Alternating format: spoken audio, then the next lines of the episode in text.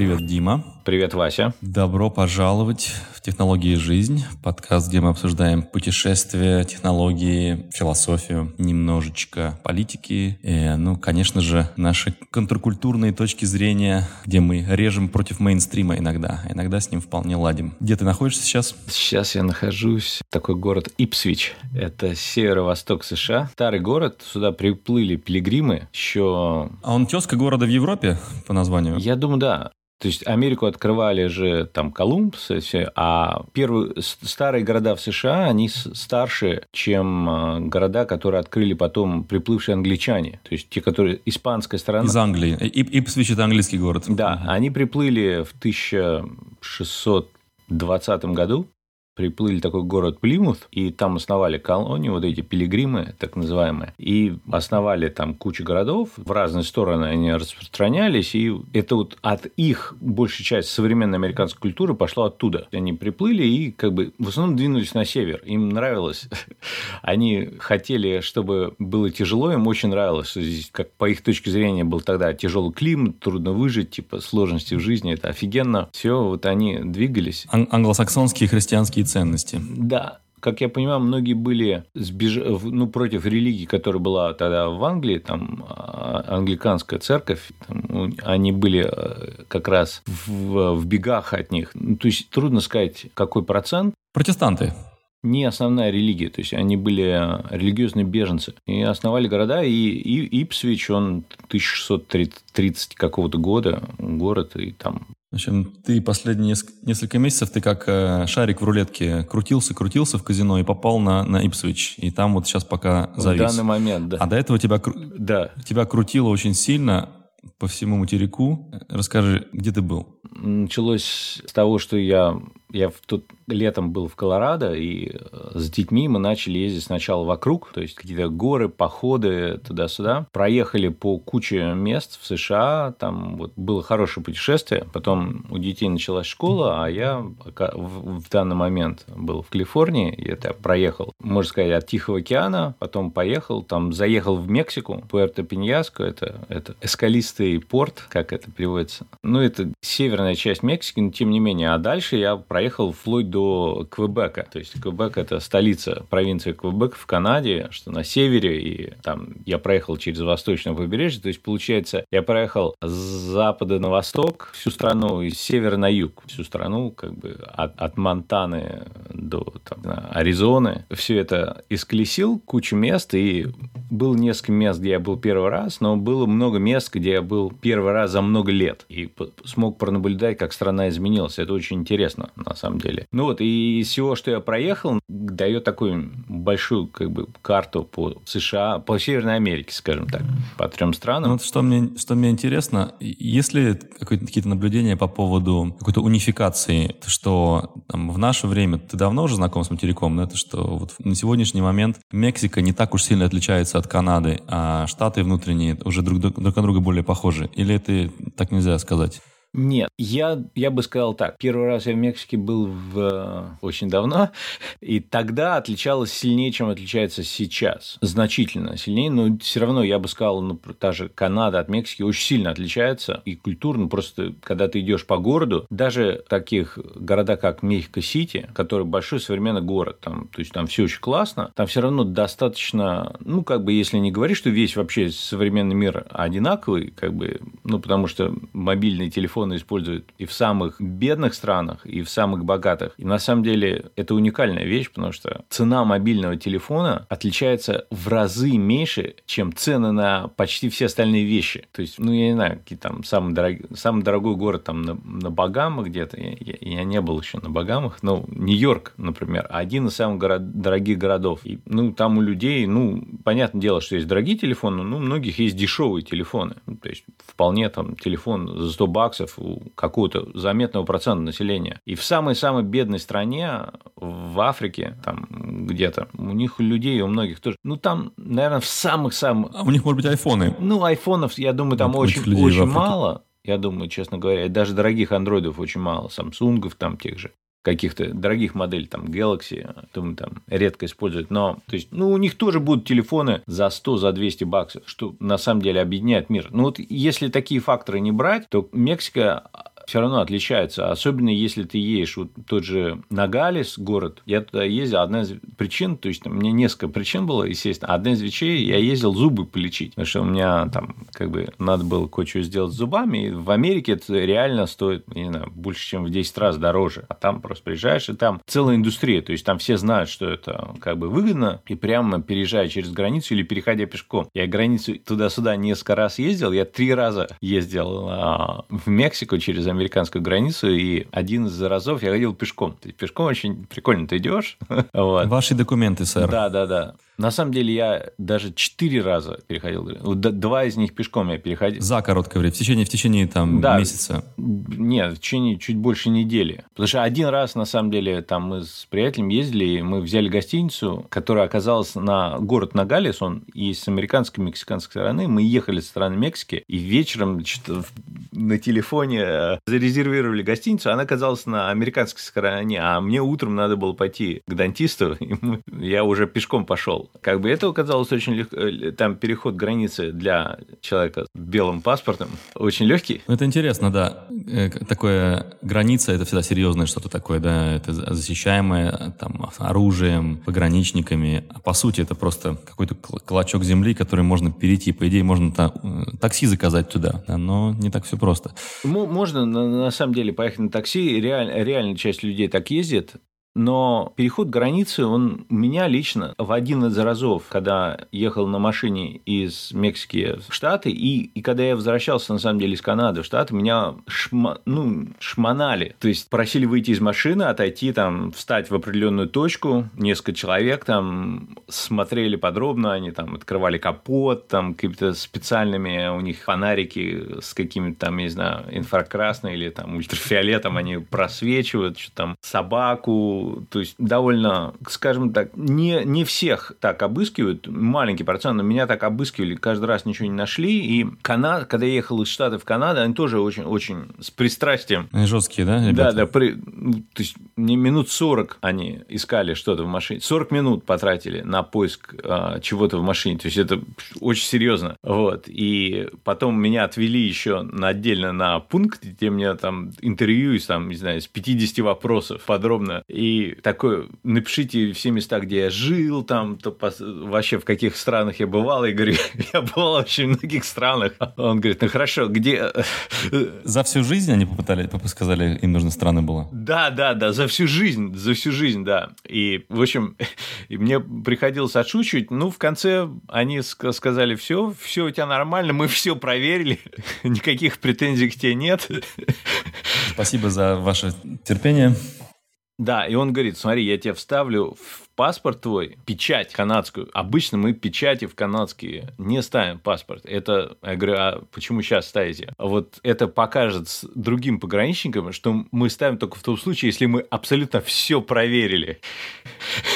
Но когда я возвращался из Канады в США, чувак посмотрел на эту печать и, и все равно решил все проверять. Канадский или американский? Американский. Ага. Но американцы уже не так долго проверяли, но все равно. То есть, то есть американо-канадская граница гораздо более какая-то стрессовая получилась, чем мексикано-американская для тебя. Да. Для меня. Когда из, из США в Мексику вообще ничего не проверяют. То есть там вот из моих четырех раз, один раз вообще просто идешь, тебя вообще просто никто ничего вообще не спросил. Даже па, ни паспорт не надо показывать, ничего. Просто идешь по коридору. Один раз спросили, э, типа, какая цель, да. Один раз спросили, типа, в какой город. Ну, такой ну, абсолютно неважный вопрос. И ни, ни разу не надо было показывать паспорт. Но внутри Мексики, на самом деле, там очень много всяких таких заградительных каких-то мест, когда ты едешь, и тебя останавливают, и там спрашивают уже паспорт, документы на машину. Ну, ну в общем, возвращаясь к тому, как, как э, технологии меняют. Да, то есть технологии поменяли, на самом деле, вот то, что вот у меня мобильная связь везде работает. Первый раз я ездил в Мексику, там не, не работало все там Интернет-кафе были актуальны, когда ты первый раз в Мексику ездил, наверное? Не, не. Нет, еще даже это еще до этого. Еще до этого, да. Сейчас это все работает, как бы, причем в Мексике мобильная связь работает лучше, чем в США. Ну, по крайней мере, в тех, ну, где-то там между городами она не работает. Ну, вообще, вот на североамериканском континенте мобильная связь плохо работает. Это общее. Что, как бы, когда говоришь, там, жалуешься с кем-то, там, специалистом, ну, говорят, ну, понятно, там, ты страна большая, там, поэтому между городов очень трудно обеспечить связь. Но я говорю, а в городах? А в городах не работает, потому что там очень большая плотность населения и очень много желающих. Как бы маленькая плотность плохо работает, большая плотность плохо работает, но в Мексике зато очень дешево. Вот эта мобильная связь, ты можешь купить там симку. Ну, ты, ты, ты же знаешь, ты же был там, все это дешево. Наверное, еще дешевле стало с тех пор, как я там был. Я там давно уже не был. Да, в Мексике, кстати, как путешественник, я заметил, что тенденция в мире, что меньше-меньше мест остается, где ты можешь прийти, просто взять симку без паспорта, без документов, которые удостоверяют твою личность, начать этой симкой пользоваться. И пользоваться не, даже не какой-то долгий период. В Мексике еще по-прежнему ты можешь прийти просто в пункт, там, Telcel, их один из таких операторов, и просто взять симку, это стоит там, типа... Тебе просто ее дают без паспорта. Да, там... Ну, там... ну это, видимо, очень удобно для картелей так, так, такие условия, чтобы можно было делать в, в телефоны на выброс после одной сделки. Да, да, и ну те порядка, они хотят, чтобы ты положил какую-то сумму, то есть ты не можешь просто в симку взять бесплатно, они хотят, чтобы ты положил типа порядка 4 долларов, что может быть для бедных мексиканцев это заметная сумма, но как бы для американцев да, точно. Мне брат рассказывал после поездки во Вьетнам, что в Вьетнаме, во Вьетнаме нельзя а, покупать симку туристам, то есть нет такой услуги, поэтому есть рынок перепродажи, то есть есть э, люди на себя берут 100 симок, а потом их продают э, на улице. И они не всегда на 30 дней. То есть э, иногда может быть на 28, иногда на 27, иногда на 26. Ты потом приходишь к ним говоришь, слушай, ты мне продал на 30, а она кончилась. Он говорит, ну извини, я, я ее на 3 дня позже продал, чем купил, поэтому я тебе просто подкину денег на нее, там, который тебе должен.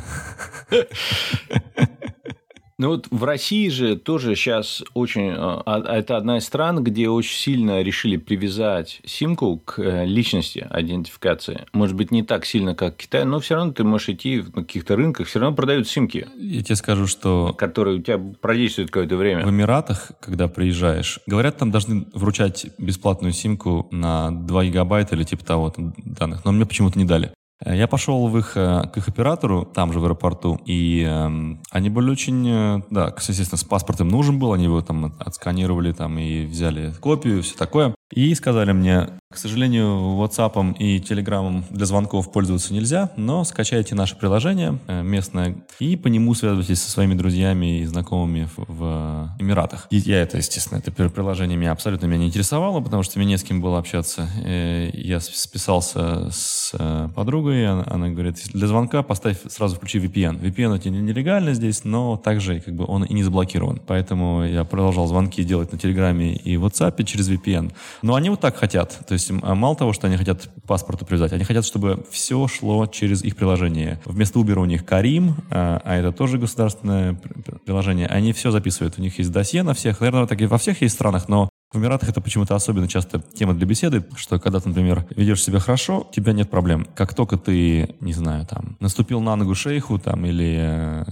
э, показал кому-то средний палец, или отправил эмоджи с какашкой какому-нибудь уважаемому человеку, тебя забирают спецслужбы и все поднимают, все, что ты сделал. Вот а, им же не нужно далеко ходить. У них есть логи всех разговоров, э, всех э, переписок, э, все очень доступно спецслужбам, ну, полиции. И это, я в других странах о таких вещах никогда не слышал, как актуальная тема для разговора. А там это всплывало не раз за, мою короткую поездку.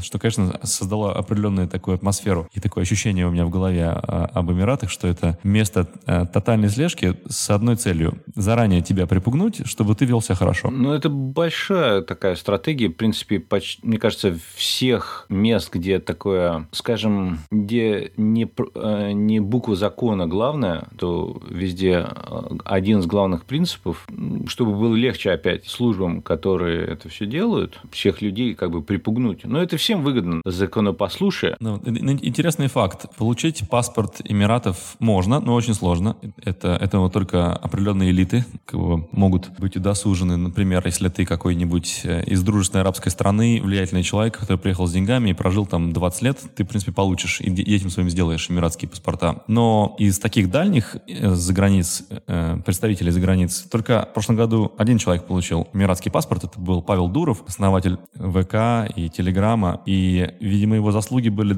очень важны для шейхов, что они вручили ему эмиратский паспорт. На Телеграм при этом запрещен. Телеграм разрешен, но только для, для текстовых чатов, которые, видимо, скорее всего, даже не инкриптятся в, в, в Эмиратах. Кстати, Телеграм, многие считают, что Телеграм, она очень защищенная платформа. На самом деле это и да, и нет, потому что у Телеграма есть два режима, и режим по умолчанию, который это просто, это не вот это, не end-to-end encryption, то есть там есть защита, но она не полная. Но ты можешь создать зашифрованный чат, отдельно. Но он, он не так удобно работает, во-первых. Там куча сразу ограничений. У тебя не будет на все устройства вот этого чата. Ты между одним своим устройством и одним устройством своего собеседника можешь вести вот этот чат, который полностью зашифрованный. У меня очень мало знакомых этим пользуются. Я, у меня, ну, был, может быть, десяток таких чатов. По понятным причинам. В этом плане сигнал, например, более защищенная платформа. То есть, э, этот режим исчезающих сообщений, он, он надежный? Не, это не исчезающие сообщения, там просто э, секретный чат. Но это, по-моему, как, это чат, который не хранит историю, по-моему, да, так понимаю? Не, не, он он в это... Что значит не хранит? Он не хранит ее на сервере Телеграма. А, он, он... Она в твоем телефоне будет. Между только. То есть, ага. если если мы с тобой откроем новый чат, во-первых, это откроется как дополнительный новый чат. Ага, я понял, да. Между тобой и мной. И он будет только с одного устройства. Ты, предположим, его откроешь с своего компьютера, а я открою с своего айфона. Он будет между твоим компьютером и моим айфоном. Если ты откроешь свой iPhone, у тебя или iPod, или Android, где у тебя ты залогинен в Telegram, у тебя этого чата там ты не сможешь увидеть сообщение. То есть история, она не будет передаваться между устройствами. Да, он просто, просто отсутствует, он не появляется в списке. Он только из того устройства, которое ты завел. Ага. Да, но на том устройстве она, у тебя история, она не исчезнет через сутки, как это не Snapchat. Я понял. Тут, ну, ну есть же, по-моему, такой режим какой-то. Э, сейчас тут есть. В этом же секретном чате можно поставить режим, сколько секунд держится сообщение. А, ну да, да. Это дополнительные функции, но не по умолчанию, как я понимаю. Я рассказал тебе, где я бывал, хотя не, не все места описал, ну, общее. Ну, ты где бывал? Ну, я уже рассказал, что я был в Эмиратах, и до Эмиратов я был э, в Ереване и вокруг Армении поездил на машине. Был там с мамой. И, значит, я успел застать э, Ереван аккурат до протестов, которые бы, наверное, добавили определенной краски в мое пребывание, потому что так э, вальяжно пройтись по площади главной, бывшей площади Ленина, и э, поесть мороженое уже, наверное, в следующие дни после нашего отъезда было не так просто из-за конфликта э, с Азербайджаном, но было здорово там по-своему. Кстати, вот э, насчет Армении, там, конечно, дух свободы есть, там есть свобода самовыражения, можно выходить на улицу, орать, критиковать власть, ничего без этого не прилетит. Э, но, например, многие сервисы там не имеют официальной поддержки. Например, там вот э, YouTube Premium, он просто там тупо не работает, потому что Армения не числится в списке стран, которые поддерживают премиум. То есть, несмотря на то, что я плачу за него, то есть я только через VPN могу пользоваться YouTube Premium. Интересно. Да, это так. Такая штука, да, то есть, то есть они как бы такие забытые и там регистрируются на сервисах всяких разных американских. Они часто даже не считают Армению как местом легитимным, где ты можешь резидентство свое поставить. То есть и, как бы типа какой-то такой слишком неважный регион, чтобы на него еще там отводить как, какие-то байты. Связь там нереально дешевая, операторы у них там хорошие, связь легко устроить, качественную, потому что страна маленькая, и это здорово. И там всякие ништяки появились, которые нравились мне в Питере, в Москве. Всякие разные хипстеры туда приехали, открыли классные барчики в стиле Питера, привезли туда крафтовое пиво российское. Вот этого всего давно у меня не было в моей жизни, поэтому это было здорово. То есть мы можем... Давно, можем... давно. Давно, конечно, по моим меркам. Мы живем быстро. Хорошо, хорошо. Годами.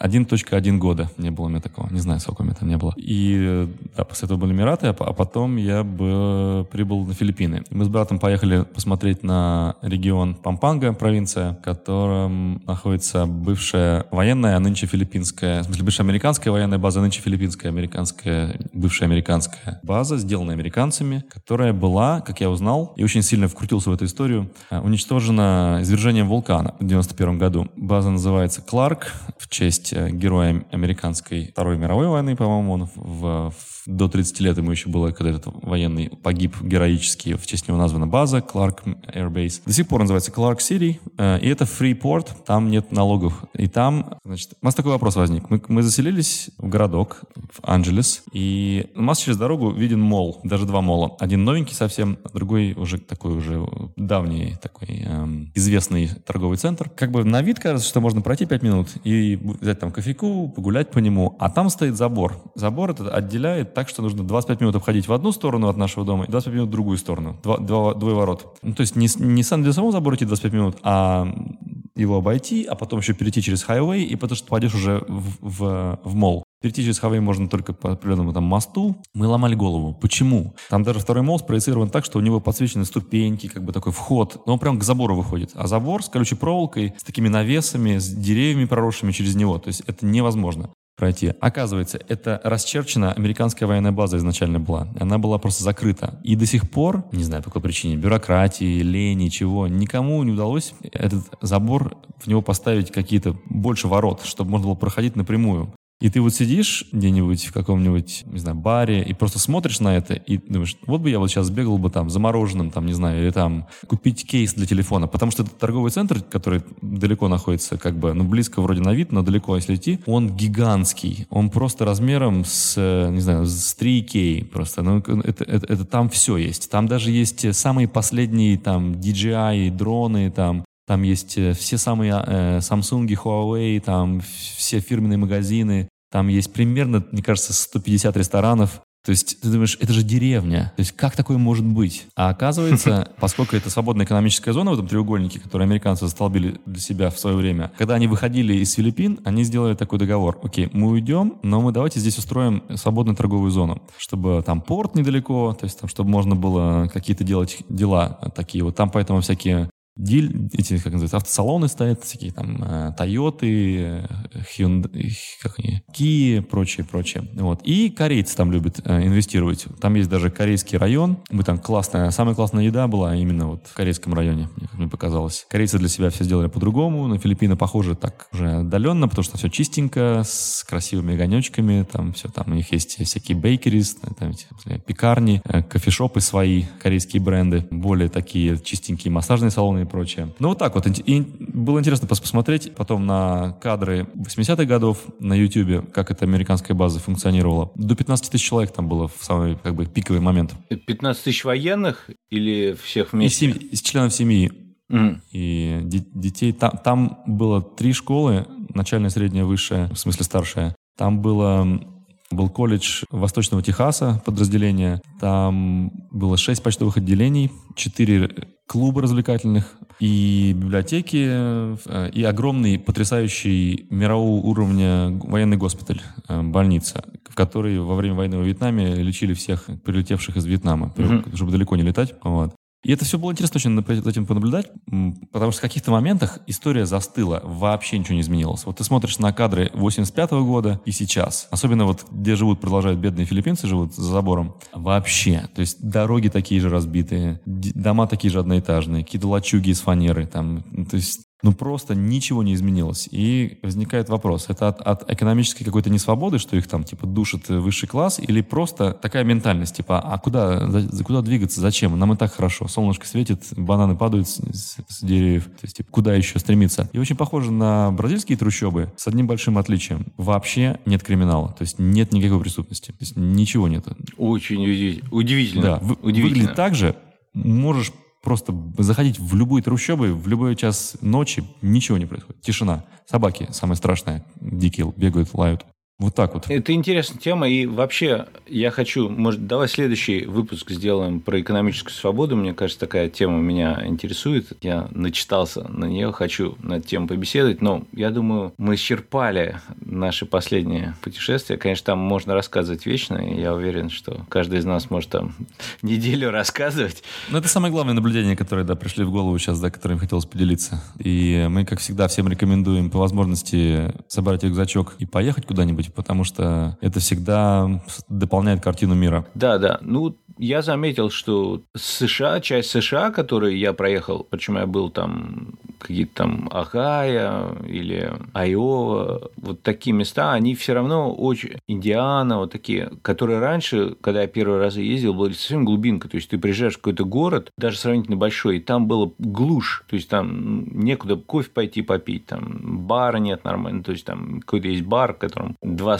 два или три сорта американского пива. И, ну и как бы... А сейчас там как бы все на высшем уровне. То есть а выбор и пойти есть, и музеи хорошие, всякие кафешки, и рестораны, и местные прикольные какие-то там, все, и иностранные, все это есть, все это кипит, и на очень хорошем уровне. Какие-то про, пространства для искусства, там все вот это. Очень много в этих маленьких городах, они везде было, где, где я был. То есть в, в самых таких глуши оно все было, на удивление. Я бы напоследок сказал бы, что мы, как с тобой, как э, люди, которые детство провели и юношество в России, для нас это всегда удивительно, и, и хочется отметить это, да, потому что по-прежнему, окей, берем Москву и, и Петербург из уравнения, по-прежнему во всех этих городах, там, где ты бывал в детстве, где я вырос, вот, где бывал, до сих пор э, есть торговые центры сейчас, конечно, это изменилось, но до сих пор есть отрыв, то есть мир о них не знает, они сами мира особо не знают. Иностранцы туда особо не приезжают местные хипстеры едва-едва